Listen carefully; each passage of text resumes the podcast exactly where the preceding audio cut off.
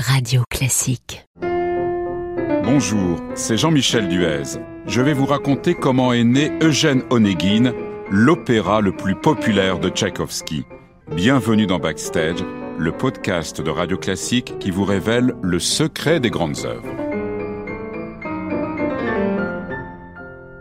L'idée de mettre en musique la nouvelle de Pushkin est venue à Tchaïkovski d'une manière assez peu commune.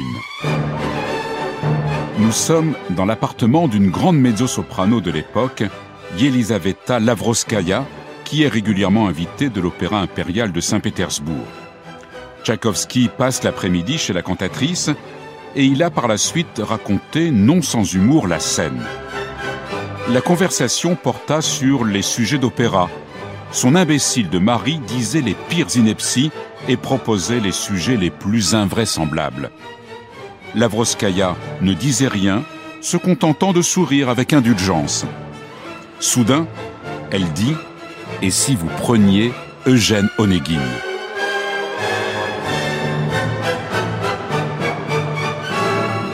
Tchaïkovski reconnaît que pour le coup, l'idée lui parut invraisemblable et qu'il ne répondit rien. Le compositeur prend congé de la chanteuse et le soir même, il dîne seul dans une auberge. Vers la fin du repas, ma décision était prise. Je courus chercher le livre de Pouchkine, rentrai à la maison, le relus avec émerveillement et passai une nuit sans sommeil, dont le résultat fut un charmant scénario. Sans perdre de temps, Tchaïkovski présente ce charmant scénario à son librettiste, Chilovski. Les deux hommes se mettent aussitôt au travail et vont écrire le livret à deux mains. Tchaïkovski veut s'affranchir du grand opéra alors très en vogue. Il veut un ouvrage intimiste. Il met en musique des personnages et des sentiments proches des spectateurs. D'ailleurs, Eugène Onegin n'aura pas l'appellation opéra, mais scène lyrique. Je suis tellement heureux de me débarrasser de toutes ces princesses éthiopiennes, de ces pharaons, de ces empoisonnements, de toute cette emphase. Qu'ai-je à faire des tsars, tsarines et révoltes populaires, dira Tchaïkovski, en faisant allusion à Aïda de Verdi et à un autre monument de la musique russe, Boris Godunov de Moussorski.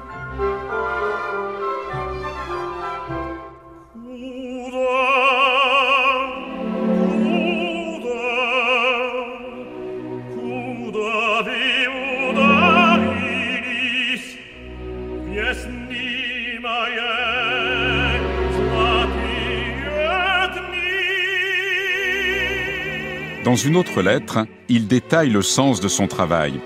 Eugène Onegin est d'une poésie infinie. Je reste cependant lucide et je sais qu'il n'y aura que peu d'effets scéniques et d'action.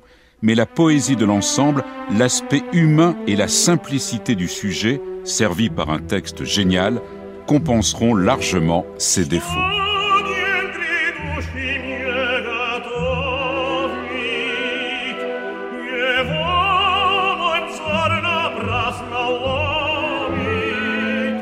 Les premières semaines d'écriture se déroulent dans des conditions particulièrement favorables.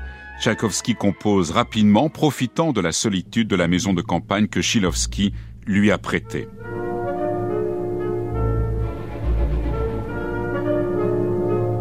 Mais subitement, la machine va s'enrayer à cause d'un grain de sable qui aurait dû être un moment de bonheur, le mariage de Tchaïkovski.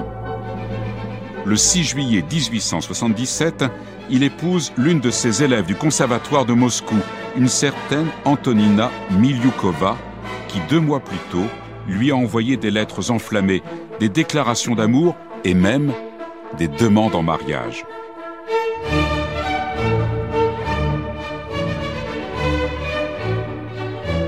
Rapidement, Tchaïkovski accède aux demandes de son élève, mais il le fait à contre-coeur. A-t-il voulu racheter, d'une certaine façon, l'attitude de son héros Onegin, qui a froidement rejeté l'amour de Tatiana? On ne sait rien des motivations profondes de Tchaïkovski, mais une chose est certaine, le mariage qui a été si rapidement conclu tourne vite au désastre. Le compositeur avait pourtant prévenu sa future femme qu'elle ne pourrait compter que sur un amour fraternel. Physiquement, ma femme m'inspire à présent une répulsion totale, écrit-il peu après.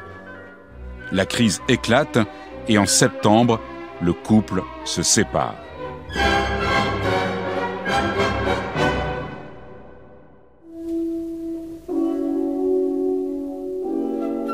Plongé dans un profond état de dépression, Tchaïkovski tente de se suicider. Pour guérir, il part en Suisse où il va enfin reprendre l'écriture d'Eugène Onegin. Un travail qu'il continuera en Italie, successivement à Venise, Milan et San Remo. La partition est terminée en février. Puis en décembre de la même année, des extraits sont chantés par des élèves du Conservatoire de Moscou. Ce sont eux d'ailleurs qui créeront l'ouvrage le 29 mars 1879.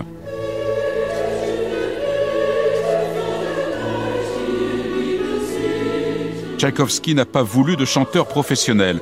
Là encore, il s'en est expliqué sans ménagement. Le ravissant tableau de Pouchkine sera terriblement avili lorsqu'on l'aura transporté sur la scène et livré à la routine, aux traditions absurdes et aux vétérans qui n'hésitent pas à jouer les adolescents imberbes et les jeunes filles de 16 ans.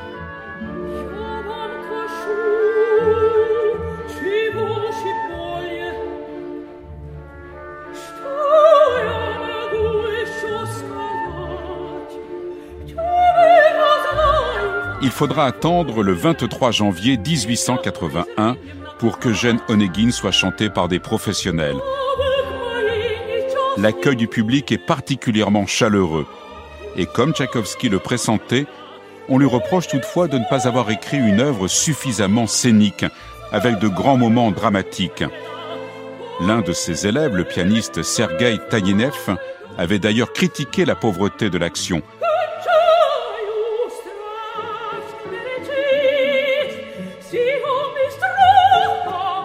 ce à quoi Tchaïkovski lui avait répondu avec sa franchise habituelle Vous avez sans doute raison de penser que mon opéra n'est pas très efficace du point de vue scénique, mais permettez-moi de vous dire que je m'en fiche totalement.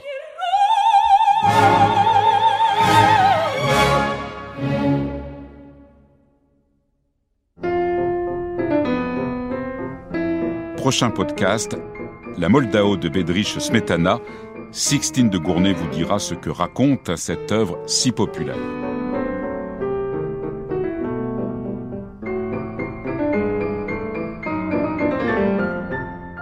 Radio Classique